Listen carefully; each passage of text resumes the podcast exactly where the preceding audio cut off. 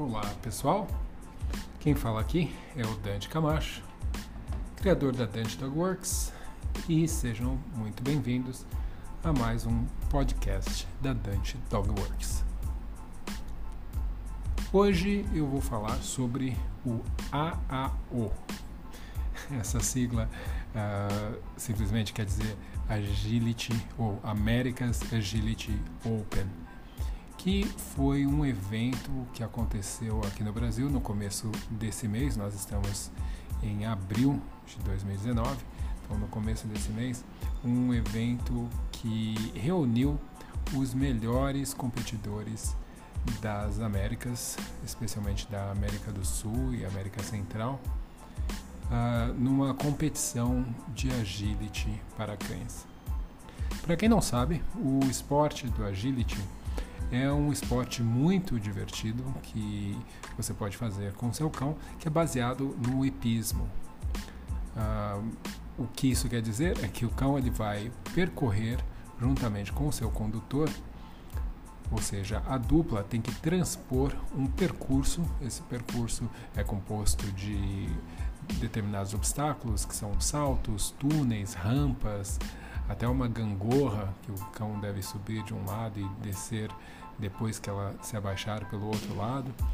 E esses obstáculos eles são colocados em uma ordem específica e eles devem seguindo essa ordem sobrepor todos esses obstáculos e o cão que fizer o percurso mais rápido juntamente com o seu condutor uh, terão vencido a competição. Existem alguns detalhes, entretanto, que fazem dessa competição algo muito empolgante, especialmente para quem está praticando. Isso é realmente bastante interessante. Por quê? Esses percursos eles sempre são diferentes. Existem juízes que estão ali julgando a competição e o percurso ele é definido pelo juiz. O juiz daquele dia, daquela competição define qual é o percurso que deverá ser feito. Os percursos eles têm níveis diferentes, então existem categorias de cães iniciantes, categorias que são chamadas de grau 1, 2 e 3, sendo o 3 o mais avançado, e cada um tem o seu percurso individual. Então, os cães que estão competindo com os iniciantes só competem entre si e têm um percurso um pouco mais simples, mas também sempre diferente o que faz com que exista esse elemento surpresa sempre em todas as competições e que seja impossível, impossível realmente que o condutor pratique uma sequência específica exclusivamente para aquela competição. Ele sempre tem que, que praticar o máximo de sequências de variações possíveis para que ele esteja mais bem preparado para uh, conseguir vencer esse percurso, esse desafio que está sendo colocado aí pelo juiz. Esses, essas competições de agility, elas uh, existem no mundo inteiro. No Brasil existe uma comissão brasileira de agility que é ligada diretamente ao Kennel Club brasileiro ou à CBKC e é provavelmente o esporte mais popular no país hoje em dia. Então as competições no Brasil geralmente chegam aí perto de 100 pessoas por competição e existem cerca de duas por mês, uh, a grande maioria acontecendo aqui na região sudeste do país, mas também existem competições no sul e no nordeste também do Brasil. Para participar de uma competição, o cão ele tem que ter no mínimo 18 meses de idade para competir nas categorias 1, 2 e 3 mas a partir de um ano de idade ele já pode competir na categoria iniciantes. E por que que é isso?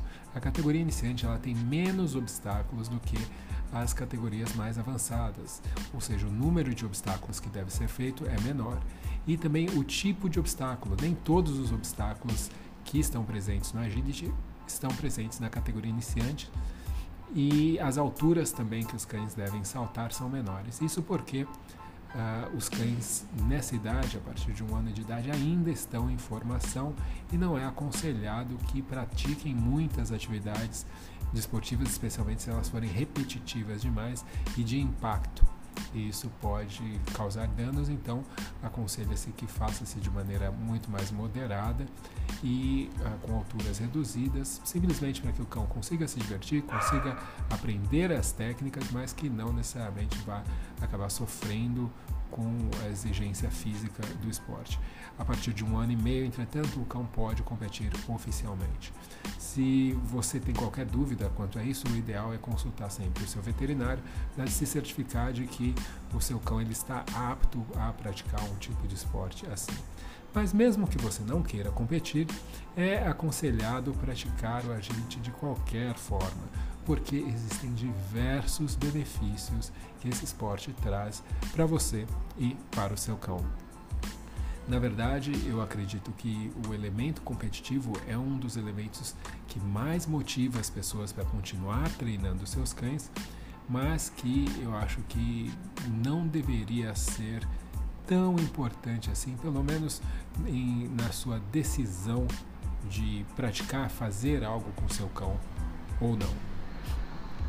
O esporte de agility também é dividido em categorias de altura, ou seja, existem três categorias: pequenos, médios e grandes, e os cães eles competem também somente entre si, entre as suas categorias de altura, o que é mais justo também. Mas não acreditem que os cães menores sejam mais lentos, porque muitas vezes os cães menores acabam fazendo percursos mais rápido do que os cães maiores. Então, isso é uma lenda. Existem cães pequenos muito rápidos, existem cães grandes muito rápidos também, mas isso não é uma regra.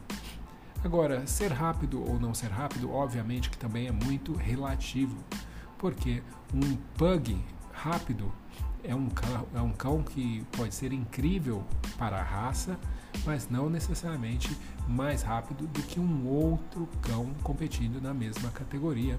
Por exemplo, um Jack Russell. Ah, os cães eles têm conformações físicas diferentes e o objetivo deveria sempre ser competir contra si mesmo, sempre ser o mais rápido, o mais perfeito possível, comparando com o que você fez ontem ou com os outros cães mesmo da mesma raça, se for o caso. Quando a gente fala de fazer uma atividade com o seu cão, o o agility, na minha opinião, é com certeza a atividade mais aconselhável. Isso porque, além de ser uma atividade para o cão, é também uma atividade para o tutor. O tutor ele tem que aprender muito para conseguir fazer agility, não somente o cão. Ele tem que aprender com o cão, ele tem que ensinar o cão e ele aprende especialmente a trabalhar junto com o cão para alcançar o mesmo objetivo. Isso também acontece por parte do cão, onde, se você comparar em outros esportes existentes, a maioria das vezes o cão faz algo e a pessoa que está ali, ou, acompanhando, na verdade, não tem uma participação direta na atividade que o cão está exercendo um cão de pastoreio, por exemplo, eventualmente o objetivo final é que ele pastoreie sozinho. Um cão de uma competição de obediência, ele recebe ordens, mas é ele quem corre, é ele quem busca o objeto, é ele quem tem que sentar e deitar, enquanto o seu treinador simplesmente lhe dá as, os sinais ou os comandos. Quando você faz agility, cada movimento do condutor vai ter um efeito, uma influência na reação do cachorro e vai fazer com que ele seja mais rápido, com que ele seja mais perfeito ou não. E ambos têm o mesmo objetivo, que é chegar ao final do percurso. Agora, as motivações de ambos podem ser um pouquinho diferentes. Eles querem chegar no mesmo lugar, mas por razões às vezes um pouco diferentes. Talvez o cão ele queira simplesmente ganhar aquela bolinha ao final do percurso e brincar de cabo de guerra ou ganhar um petisco, enquanto o dono quer superar aquele desafio.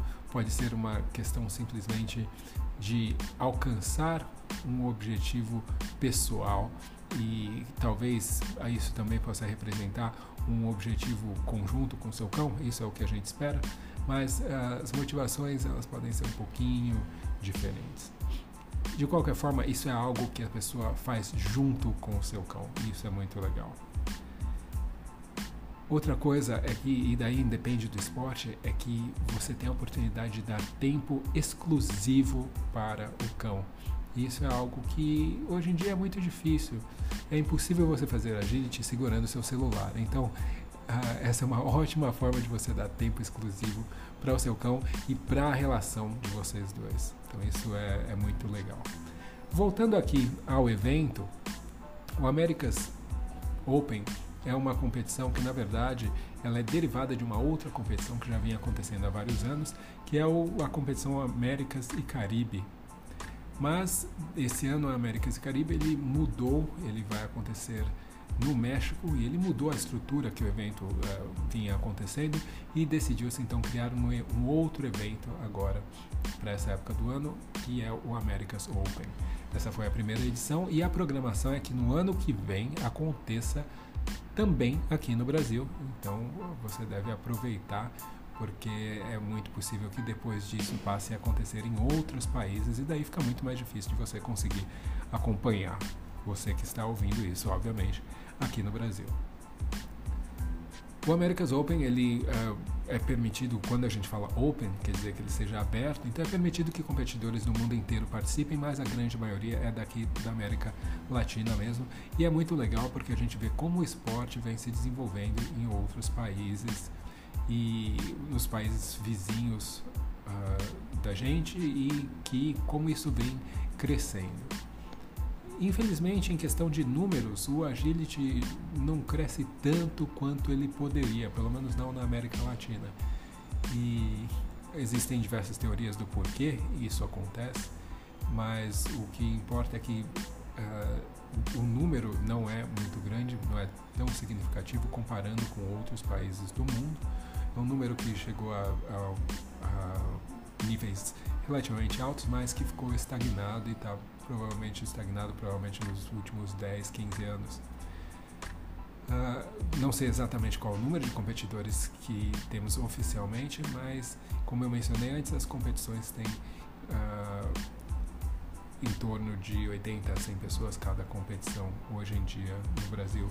Com certeza existem muito mais participantes do esporte do que isso, mas isso é o que a gente vê nas competições. O evento aconteceu em Itu, no Clube de Campo, que tem um espaço maravilhoso para esse tipo de evento, e teve dois juízes internacionais. Esses juízes eram da Suécia e da Finlândia e são juízes que vão estar julgando também competições muito grandes internacionais esse ano. Então, eles foram convidados para participar dessa competição, trazer aqui para os competidores latinos toda a sua experiência e as, uh, os percursos que eles desenvolveram uh, para testar as nossas habilidades. Nós tivemos um clima muito bom, a não ser no domingo, quando choveu bastante na primeira parte do dia. A competição ah, ocorreu na sexta, no sábado e no domingo. E funciona da seguinte forma: existem diversas provas eliminatórias, ou seja, não eliminatórias, mas classificatórias, onde um número, um percentual de cães é classificado, ou seja, os primeiros colocados são classificados para uma grande final que acontece no domingo. Existem competições individuais, onde cada competidor compete com o seu cão individualmente. Existem competições por equipe. As competições por equipe acontecem em times de quatro duplas. Então eu competi com a Vivi individualmente e também por equipe. E a nossa equipe, a equipe que eu participei, que também tinha mais outros três Border Collies, a Vivi é uma Border Collie e existiam outros três Border Collies. Nós nos classificamos para a final nas duas, eh, nas duas provas classificatórias por equipe e participamos da final. Infelizmente não conseguimos uh, uma medalha um lugar no pódio, mas nos saímos muito bem e nós ficamos muito felizes com a nossa participação. Já estamos planejando o próximo ano, a nossa próxima participação no evento. Infelizmente, individualmente, eu não consegui Vivi me classificar, a gente acabou tendo um pouquinho de azar, uns detalhes muito pequenos, mas eu fiquei muito contente com a, como nós nos saímos e com a participação dela, todo o esforço dela para a gente conseguir transpor aqueles percursos que foram bastante desafiadores. Um evento desse uh, enriquece muito o esporte porque uh, é a oportunidade de pessoas que não estão habituadas, não conhecem o esporte, terem a possibilidade de ver e conhecer cães uh, treinados, mas que são cães normais, são os pets de muitas das pessoas que estão ali.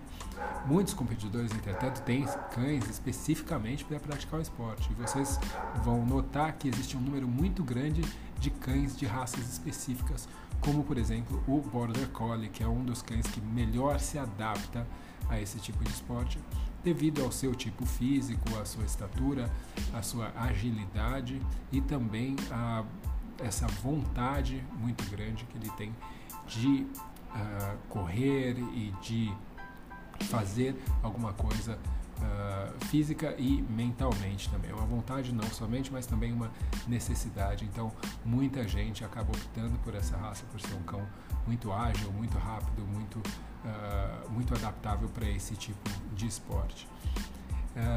mas qualquer cão de qualquer raça pode praticar e deve praticar o esporte.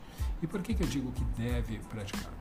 Uh, fora aquelas razões que eu já mencionei para vocês, em relação a fazer algo junto, em ter o aprendizado de ambos, ter esse tempo exclusivo, uh, existe o elemento da competição, que também é algo que é motivante, mas o fato de vocês fazerem alguma coisa uh, em, em, conjunto com um objetivo igual. E mas existe também a parte do aprendizado e da atividade física, que é algo que não pode ser ignorado, que na verdade a gente deve ressaltar muito, porque a gente sabe que um dos maiores problemas uh, hoje em dia para a saúde dos cães é a obesidade, problemas comportamentais que são gerados por falta de atividade física e mental, e isso tudo pode ser sim remediado, pode ser sim trabalhado através de uma atividade organizada como o agility. Uh, sempre procure orientação. E, inclusive, se vocês buscarem no YouTube, vocês vão encontrar tem um vídeo meu que eu disponibilizei ensinando você algumas técnicas para poder treinar agility em casa, fazer agility em casa, iniciar o seu cão, uh, ensinando as coisas básicas com coisas que você pode encontrar em casa mesmo, para você conseguir começar a se divertir com o seu cão treinando ele de uma forma segura e positiva em casa mesmo. Mas se você quiser levar mais a sério, você provavelmente vai precisar buscar uma escola ou então construir ou comprar o seu próprio equipamento de agility. Essa é provavelmente uma das coisas uh, das poucas desvantagens do agility, é porque você precisa de equipamento, você precisa de espaço. Mas se você tiver vontade, a vontade vai superar todos esses desafios, porque assim como eu comecei também fazendo os meus saltos ali de PVC, eu conheço várias pessoas que, que fazem agility começaram dessa forma e isso é, é totalmente possível, é algo que basta você querer, que é, você pode fazer e, e treinar o seu cão em casa mesmo, no seu quintal ou na praça fazendo com que vocês tenham essa possibilidade, essa oportunidade de se aproximar, desenvolver um vínculo maior e aprender alguma coisa juntos. Uh, no Brasil, como eu mencionei, essa competição é a maior e é uma competição internacional e existem diversos outros campeonatos nacionais, campeonatos estaduais e para você ficar sabendo, simplesmente procure a Comissão Brasileira de Agility na internet, que você vai conseguir encontrar o site deles e o calendário de eventos para você ficar por dentro do que está acontecendo. De repente está acontecendo uma competição aí perto de você e você pode ir lá assistir e se informar de repente melhor com algum, alguma das escolas que estão lá participando tal, de, de repente em algum lugar próximo a você que você possa começar a levar o seu cão para para treinar e, e aprender uh, mais sobre o agility. O agility é um esporte uh, mundial e existem, existem competições muito grandes. O campeonato mundial que acontece anualmente, existe um campeonato europeu que é imenso, cerca de 800 cães participam uh, e realmente é um, um mundo muito fascinante e muito empolgante uh, dos cães. é, a gente pensa que existe o mundo dos cães e o mundo das pessoas que não estão envolvidas com cães, mas mesmo dentro do mundo dos cães existem diversos segmentos e esses segmentos de esporte são bastante individuais e muita gente que conhece o agility não conhece de outros esportes ou conhece outros esportes e não conhece o agility. Uh, o mundo do agility é um, é um, um mundo bastante uh, convidativo, bastante receptivo e que acho que vale bastante a pena você investigar aí com o seu melhor amigo. Bom, gente, aproveitem se vocês tiverem a oportunidade ou se quiserem criar as oportunidades, sigam as recomendações, procurem no meu canal Dante Dog Works no YouTube, vocês vão encontrar o vídeo de como fazer o seu treininho de agility em casa. Procurem a Comissão Brasileira de Agility na internet para vocês conseguirem descobrir também onde tem as escolas mais próximas e onde as competições, as próximas competições, o calendário de competições uh, no Brasil para você poder também visitar, conhecer de perto um evento como esse. Eu vou ficando por aqui. Uh, espero que vocês estejam curtindo muito com seus cães e bons treinos.